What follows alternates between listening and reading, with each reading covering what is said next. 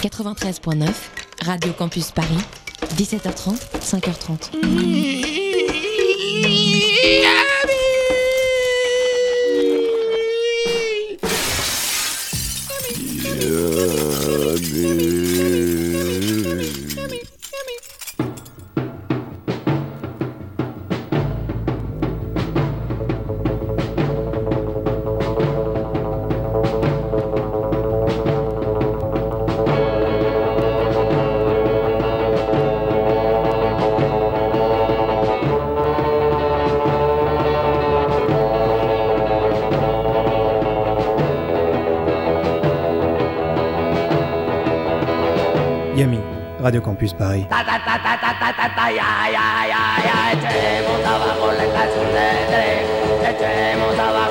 Et je pourrais pas le dire en japonais parce que je ne parle pas japonais, mais bonsoir à toutes et à tous et bienvenue dans l'émission la plus déglinguée de tous les temps, c'est Yumi Radio Campus Paris 93.9.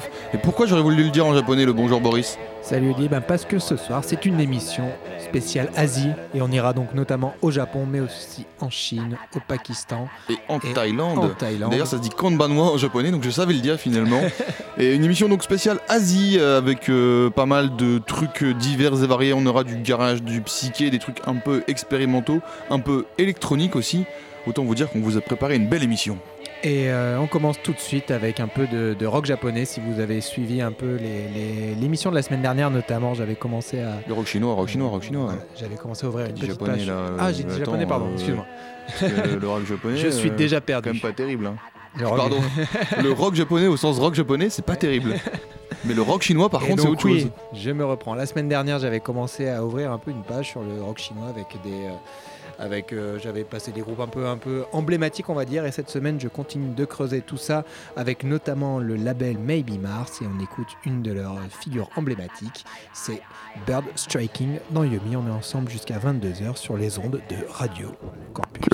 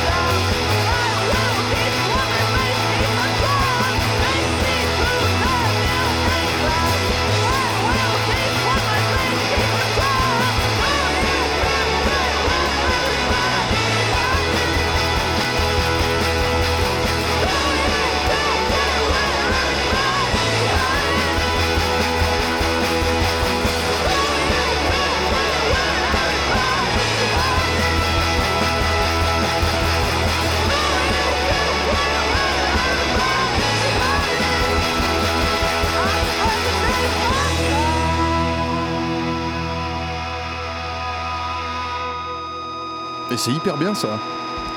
Tu l'as dit. Est-ce qu'il chante Alors, j'ai pas. Il chante en chinois ou? Alors euh, sur cette chanson, je crois que c'est en chinois, ouais, et sur tout l'album, c'est un mix de, de chinois et d'anglais. Donc euh, le groupe euh, Bird Striking, la, la chanson c'était Space Aka qui était extraite de leur premier album qui était sorti en 2012 et, en 2012 et qui s'appelait aussi Bird Striking. Et donc Bird Striking, c'est un groupe, euh, un groupe de Pékin, un groupe euh, assez emblématique euh, du, du, re- du renouveau du rock chinois qui, qui a été opéré à peu près vers la fin du, la première décennie des années 2000 et début 2010. Et c'est un groupe signé chez le label Maybe Mars. Donc Maybe Mars, ce soir je vais vous en parler un peu en long, en large et en travers car c'est un label assez euh, capital dans tout ce qui, euh, dans tout ce qui se passe euh, au niveau rock indépendant en Chine et autour, de Pékin notamment. Et donc c'est un label qui est né en fait autour d'une scène musicale qu'on a appelé le, le, mouvement No Beijing ou la No Beijing Wave aussi, qui, qui était notamment en- vachement en lien en fait avec un club qui s'appelait le club D22, qui était dans la banlieue de Pékin et où des groupes ont commencé à se rassembler et à voilà, créer une scène comme ça arrive dans- dans beaucoup de villes. Et à partir de là, euh, donc il y a après, après l'histoire de, de- de cette salle, il y a, y a trois membres fondateurs donc qui sont Yang Haisong qui était le chanteur de PK14 dont on avait parlé la semaine Mhm. dernière, Shang Shu Wang qui était lui le guitariste et chanteur de Car Sick Cars dont on avait aussi parlé la semaine dernière, et ainsi que l'américain Michael Pettis qui ont euh, fondé donc euh, qui ont fondé un label qui s'appelle Maybe Mars.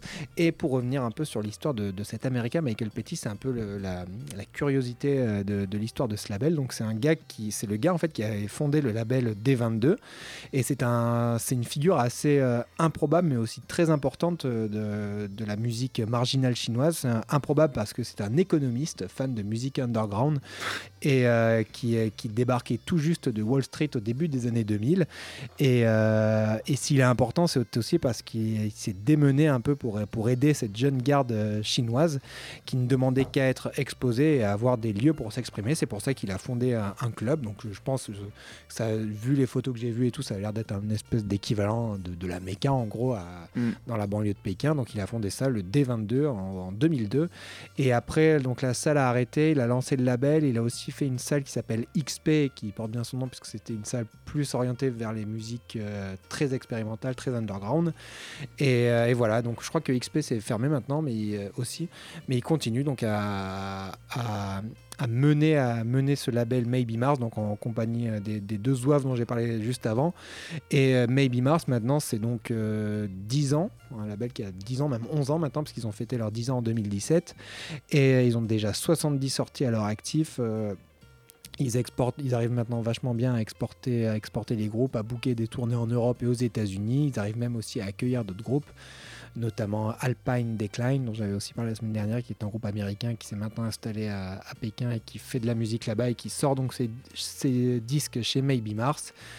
Euh, vous pouvez aller checker tout ça sur, sur leur bandcamp. Ils ont un bandcamp aussi, un site aussi très bien foutu où il y a plein d'infos. Et sur bandcamp, il y, a des, il, y a, les albums des groupes qui sortent. Il y a aussi des compiles qui, si vous voulez un peu avoir une porte d'entrée sans forcément écouter un album entier d'un groupe dont vous ne connaissez rien. Et c'est assez chouette. Et voilà, c'est, je trouve assez marrant cette histoire, surtout avec. euh, avec cet économiste, économiste euh, qui en plus est ouais. assez Ouais, connu, qui, ça. qui- qui peut passer sur des, sur des chaînes euh, type Euh, CNN ou quoi pour ou- parler d'économie. BFM économie, Voilà, quoi. c'est ça. Pour ça, les- assez cool. la localisation.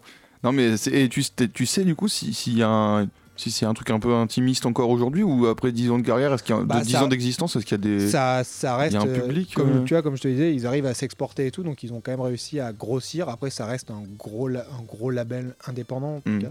Et en Chine, ils sont pas, ils sont pas énormes non plus. Je pense, ils ont un, un bon public, mais ça Ouais, reste pas la musique majeure. Et Oui, même Et après ils euh, font, de ils- manière voilà. internationale, c'est pas ils non font plus pas, la ils musique font majeure. pas des hein. trucs, na- des scènes nationales ou des trucs comme ça. Ils font pas de la trappe quoi.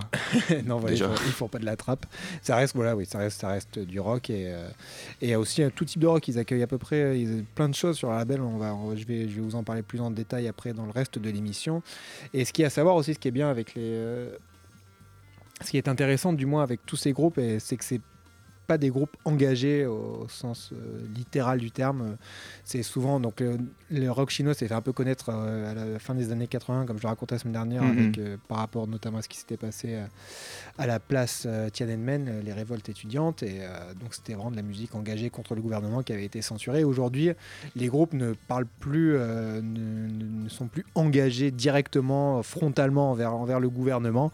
C'est plus des choses qui vont se retrouver peut-être un peu plus subtilement dans les paroles, aussi l'utilisation du chant anglais, des fois qui peut leur faire, qui leur permet de dire des choses qu'ils ne peuvent peut-être pas dire en chinois. A aussi le fait qu'ils soient assez underground et qui, qui aussi donc peut-être moins suivis, c'est moins, ouais, voilà. moins, moins tracé, on va dire. Mais en tout cas, c'est une, une, je pense c'est quand même une forme de révolte, mais c'est une, une, révolte peut-être plus douce qui s'exprime qui voilà, dans une musique aussi plus indie, qui n'est pas forcément du punk euh, gueulé, mais qui est aussi euh, tout aussi intéressante à, à étudier et à suivre. Et on va continuer de toute façon à écouter ça euh, tout au long de l'émission. Oui, tout à fait. On va introduire un autre pays maintenant avant de retourner en Chine et de retourner sur ce label. On va aller au Japon. Vous savez, si vous êtes auditeur de Yumi depuis longtemps, qu'on adore le Japon et qu'on y va très très souvent.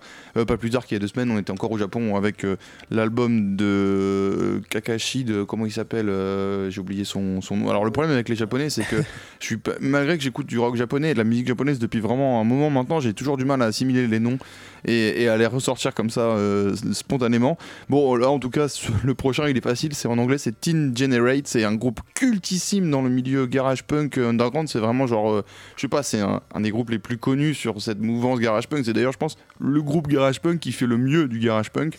Ils ont eu, je sais pas, 3 ou 4 ans d'existence dans les années 90, ils, sont, ils étaient formés à Tokyo, euh, au Japon du coup, et, euh, franchement c'est euh, bah, juste des, des, gros branleurs qui font beaucoup de bruit avec leur guitare et euh, et c'est fantastique quoi. C'est vraiment un, de mes groupes préf euh, sur la scène japonaise. Difficile de faire une émission asiatique sans passer Teen Generate. On écoute Dressed in Black euh, qui était sorti en EP chez Teenage Kicks en 96 en face A Dressed in Black. En face B c'était Justin. La reprise de Don and Dewey. Donc c'est un EP qu'il faut absolument avoir mais que vous aurez pas parce qu'il y en a plus quoi. C'est légendaire. Là il parle du fait que sa copine s'habille en noir. Ça c'est les paroles ça. Ça c'est engagé ça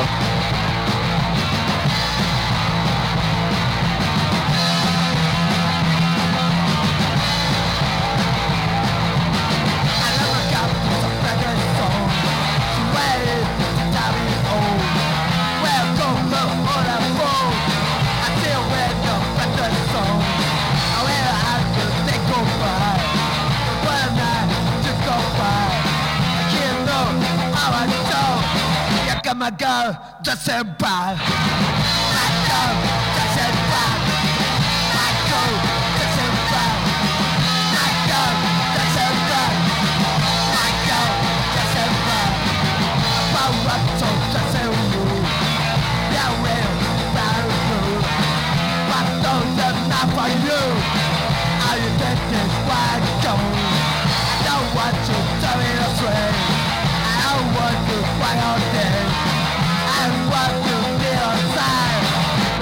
Practice that I love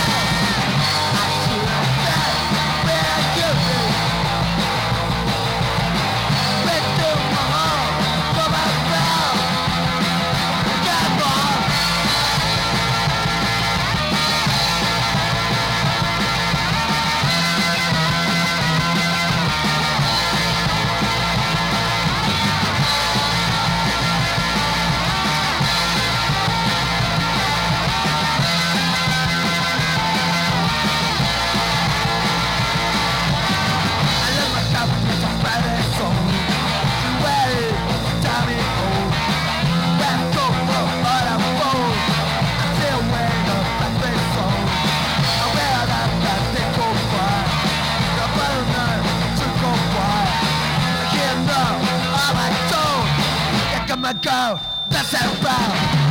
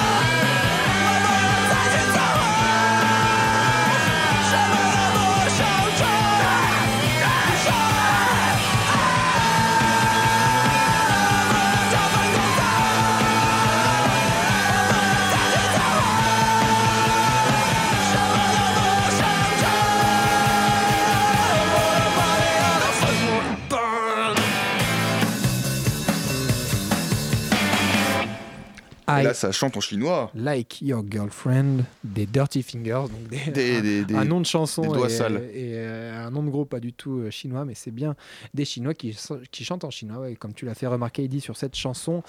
Euh, donc les Dirty Fingers font aussi partie de. Il se la raconte un peu, non, quand il chante. là. J'ai l'impression qu'il se la raconte. hein. Allez, vas-y, balance la Thaïlande Petit teasing. Euh, ils sont, ils sont, euh, c'est un groupe assez drôle qui ont, je pense qu'on pourrait assez vite euh, classer dans, comme étant les sortes de Black Lips chinois. Donc un groupe signé chez Maybe Mars, je, le répète. Euh, ils viennent de sortir leur premier LP, leur premier vrai album qui s'appelle How I Turned So Bad. après un album autoproduit qui était sorti en 2015. C'est un groupe un peu plein d'anecdotes qui, qui, qui aime bien appuyer, j'ai l'impression, leur côté déglingos. Ils ont des trucs du genre. Et on raconte sur eux qu'ils se seraient barrés d'un festival parce qu'on ne leur filait pas de la bière ou alors euh, Ah, ils, des ouf. ils disent aussi qu'ils peuvent se séparer à tout moment Oh là là. et qu'il y en a même qui auraient fait de la prison. Donc euh, des infos vraies ou fausses, on sait pas, mais moi je trouve que ça reste assez marrant de voir un groupe comme ça dans, Bah, en en Chine, quoi. un groupe qui est un peu dans la provoque pure et dure euh, et euh, qui un peu appuie ce que je disais tout à l'heure. euh, ils sont pas politiquement engagés, mais cette un peu c- cette attitude un peu anticonformiste fait peut-être partie aussi du, euh, d'une certaine forme d'engagement et de, et de défi envers, envers les autorités euh, qui, est, qui est assez fun et qui est toujours euh, voilà c'est, un des seuls groupes vraiment garage en plus un peu garage au sens vraiment américain du terme comme vous avez pu Mhm. l'entendre que j'ai trouvé et j'ai trouvé ça assez cool et euh, je reviens juste, en fait, je me suis rendu compte tout à l'heure que j'ai pas trop parlé de Bird Striking, le premier groupe qu'on avait écouté au début de l'émission, qui, était, qui est vraiment un, un groupe euh, majeur de cette No Beijing Wave euh, qui a émergé au début des années 2010. Euh, et notamment, eux aussi, ils ont émergé dans le club euh, D22. Et leur premier album, alors qui s'appelle aussi Bird Striking, ça je l'avais dit, c'est ce qu'on appelle vraiment pour moi un, un classique instantané, vraiment un indie rock à tendance punk, pop et aussi noisy qui me rappelle beaucoup Modest Mouse. Donc je vous recommande vraiment d'écouter ce, ce disque. Il est disponible sur le bandcamp de Maybe Mars, donc il est assez facilement trouvable comparé à d'autres choses. Et c'est vraiment un putain, un putain de disque. Non, il a- t'as dit putain deux fois là. C'est euh, vulgaire, Boris, quand même. hein. Ce Mais soir, bon, euh, tu disais que ta Faut nouvelle savoir, chemise là. faut euh, savoir appuyer son propos des fois. Il faut savoir appuyer son propos par moment et euh, je te propose de passer, euh, puisqu'on était un peu sur un garage comme ça, là, on va, on, on était, un- on est en train de faire euh, une, une espèce de émission classique Yumi, tu sais, où vraiment on passe du garage et du psyché, mais par contre en Asie. Donc Ouais. voilà, le, le, le psyché c'est parti. Alors, on va pas être sur du psyché au sens euh, littéral. C'est, on n'est pas sur un truc psyché 60, on est plutôt sur un truc. Il y a des touches psychédéliques et c'est un peu de la musique pour fumer de la drogue. C'est pour ça qu'on appelle ça de la musique psychédélique dans Yumi en général. Et donc euh, on commence avec un groupe euh, qui, euh, qui est un peu le, le- le groupe, euh, le grosse grosse star au Japon. Donc on retourne au Japon après la Chine. S'appelle Yura Yura Teikoku.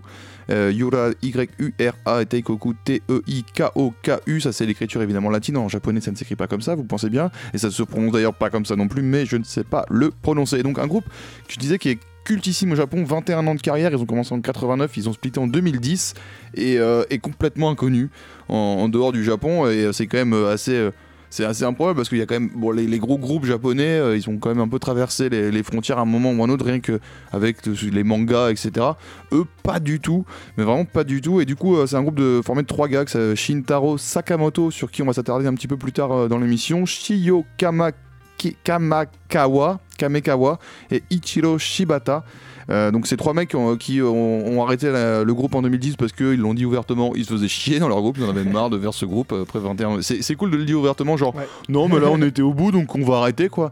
Ils ont tous fait des carrières solo, on, on va revenir donc sur n'ont pas certains. cette honnêteté. Ouais, c'est ça, il y en a plein qui continuent alors que bon. Et, euh, et du coup, c'est assez drôle parce que hum, donc ils ont fait énormément d'albums, une dizaine d'albums. Et en 2009, il y a le label Death from Abroad. Donc c'est une, une, une alternative à Death from. Euh, Death- c'est quoi Death from À la base, je plus. C'est DFA, mais enfin bref, c'est- un, versant donc euh, à l'étranger d'un label dont j'ai oublié le nom qui s'appelle Death from. euh, quelque chose qui donne euh, du coup Death from Abroad quand il s'intéresse à la musique étrangère qui a donc réédité en 2009 l'album Hollows, qui était sorti à la base en 2007, donc euh, par euh, Yura Yura Teikoku. Et euh, en fait, il réédite l'album. Du coup, il y a des chroniques sur les blogs, on commence à parler de ce groupe, et puis en 2010, le groupe split. Donc fin, voilà, ils ont, été un an présents en Europe. Ils ont joué quand même un an, quelques, ils ont fait quelques dates en dehors du Japon, mais très très peu. Et, euh, et en fait, ce qui est dommage, parce que c'est vraiment hyper bien. C'est franchement un groupe hyper intéressant. Il y a énormément de choses. Ils ont commencé sur un truc un peu garage au départ dans les années 90. Puis ils sont partis sur un truc psyché, tendance ambiante, avec parfois des touches un peu funk. Il y a, il y a, vraiment, il y a vraiment tout. Et c'est des musicos, mais c'est des musiciens de génie, quoi. Franchement, euh, les mecs, et on reviendra sur Sakamoto juste après. Euh, les gars savent faire de la musique. On écoute leur tube au Japon, Daikinai. Euh, ça veut dire. Ça y est, j'ai oublié ce que ça voulait dire Daikinai.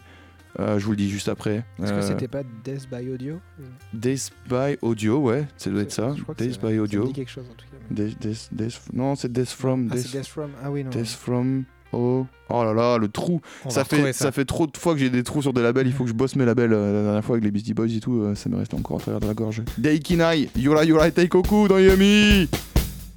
On est ensemble jusqu'à 22h.「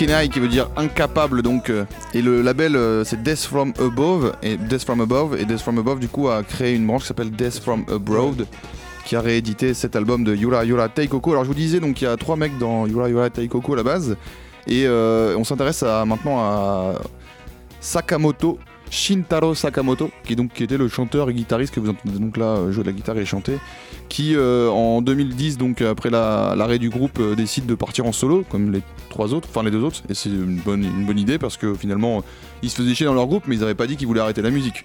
Donc il part en solo et il va monter son label qui s'appelle Zelon Records pour, bah, pour sortir ses propres trucs. Et, euh, et du coup, il sort, euh, il sort trois albums là. Pour l'instant, il y a trois albums. Et le premier est sorti en 2011, donc vraiment juste après euh, le, split du groupe en 2010. Ça s'appelle How to Live with a Phantom ou with a Ghost. Je sais plus si c'est Phantom ou Ghost dans le nom, mais comment vivre avec un, un fantôme. Avec une pochette noire et blanche, un peu stylisée. C'est ce style japonais un peu, un peu arty là. Je veux pas faire de stéréotypes, mais je viens d'en faire un. Et, euh, et en fait, ce qui est incroyable, et je disais ça tout à l'heure, Yola Yola Tekoku, ils sont très forts, euh, c'est des icônes de dingue. Et euh, on a écouté un morceau un peu, voilà, un peu psyché disco, un peu funky. C'est pas, c'était d'ailleurs extrait de Hollow Mise, de Hollows tout court. Euh, et euh, et c'est vrai qu'il y a des trucs un peu plus psychés. Et là, on va l'entendre avec un peu morceau un peu plus psyché. C'est une pop agrémentée de rythme latino. Vous allez l'entendre, presque même des fois des, des petits trucs brésiliens. Le tout chanté en japonais, servi par ce multi-instrumentiste de génie qui est Shintaro Sakamoto. On écoute Mask on Mask. Mettez-moi ces petites percus là. Oh, et vous allez voir, c'est, ce morceau il est ouf, oufissime. Oh,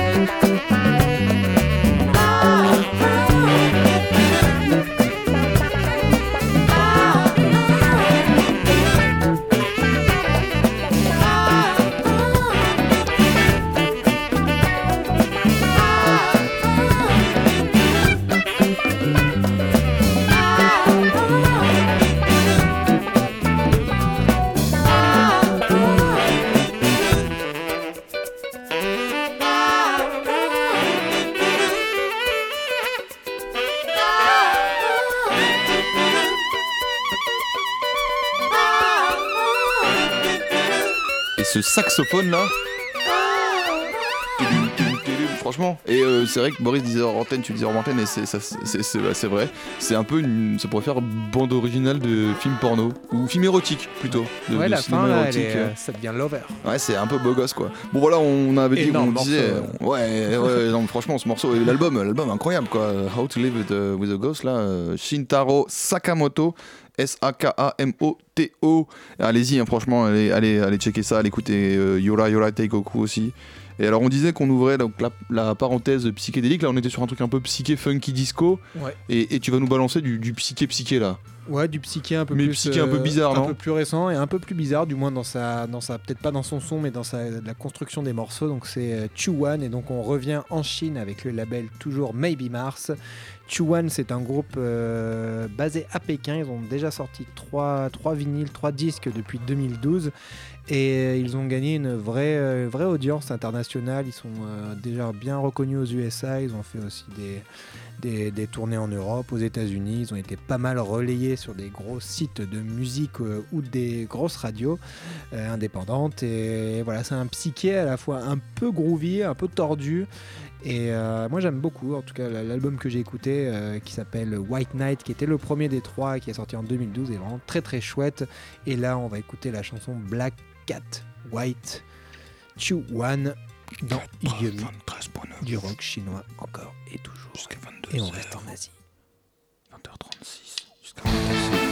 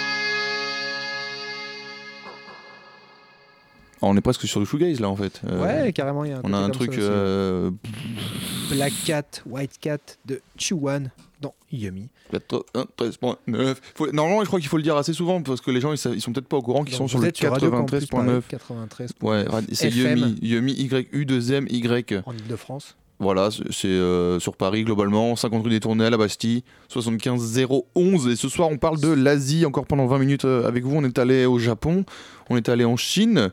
Et euh, il nous reste quelques pays à visiter encore, mais restons un peu en Chine, non? Ouais, tout à fait. On va écouter euh, maintenant encore, donc euh, toujours ce soir, j'ai vraiment fait exclusivement un focus sur le label Maybe Mars, dont je vous parle depuis le début de l'émission. Cet excellent label qui, qui promeut les musiques indépendantes, underground, chinoises, rock. Ah, C'est une, belle phrase. Ouais, je crois que c'est ça, mais Ouais. c'est une belle phrase. Allez, ça passe. Ça passe, ça passe. Non, mais il n'y a pas, tu vois, après, euh, c'est bon, on peut faire des, des erreurs qu'on a droit. Puis su- surtout, euh, tu vois, on, a quand même, on fait des grosses recherches. Donc si on fait une erreur, ça va, quoi. On, euh, on peut faire des petites erreurs comme ça, à droite, à gauche. euh.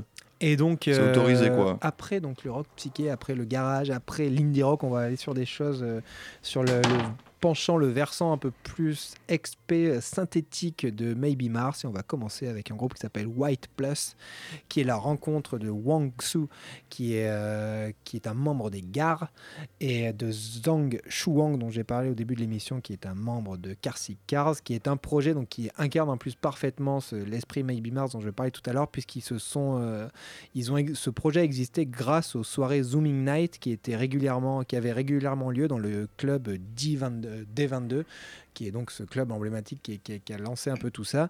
Et, euh, et donc ils avaient fait un projet euh, vraiment euh, pour un petit concert. En fait ils avaient fait voilà, des morceaux juste pour ce concert. Et finalement ça a donné un groupe qui a donné un album qui est sorti en 2012 donc White Plus c'est des boucles c'est du chant chelou c'est des claviers lofi. Et on va écouter la, chanson quoi. Red qui est peut-être la chanson la plus pop. Red comme, euh, rouge. Ouais. Comme la couleur. Comment tu dis red en chinois alors? Comment ça, t'as pas bossé ton chinois? Comme ça Apprenez le chinois avec Yumi. 4,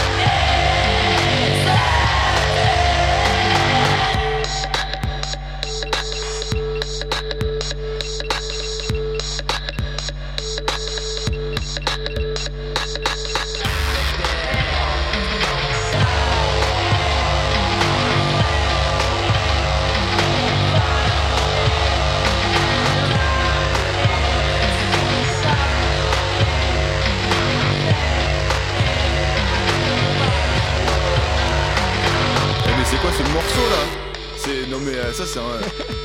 mais non, mais t'as vu ça Complètement dingue.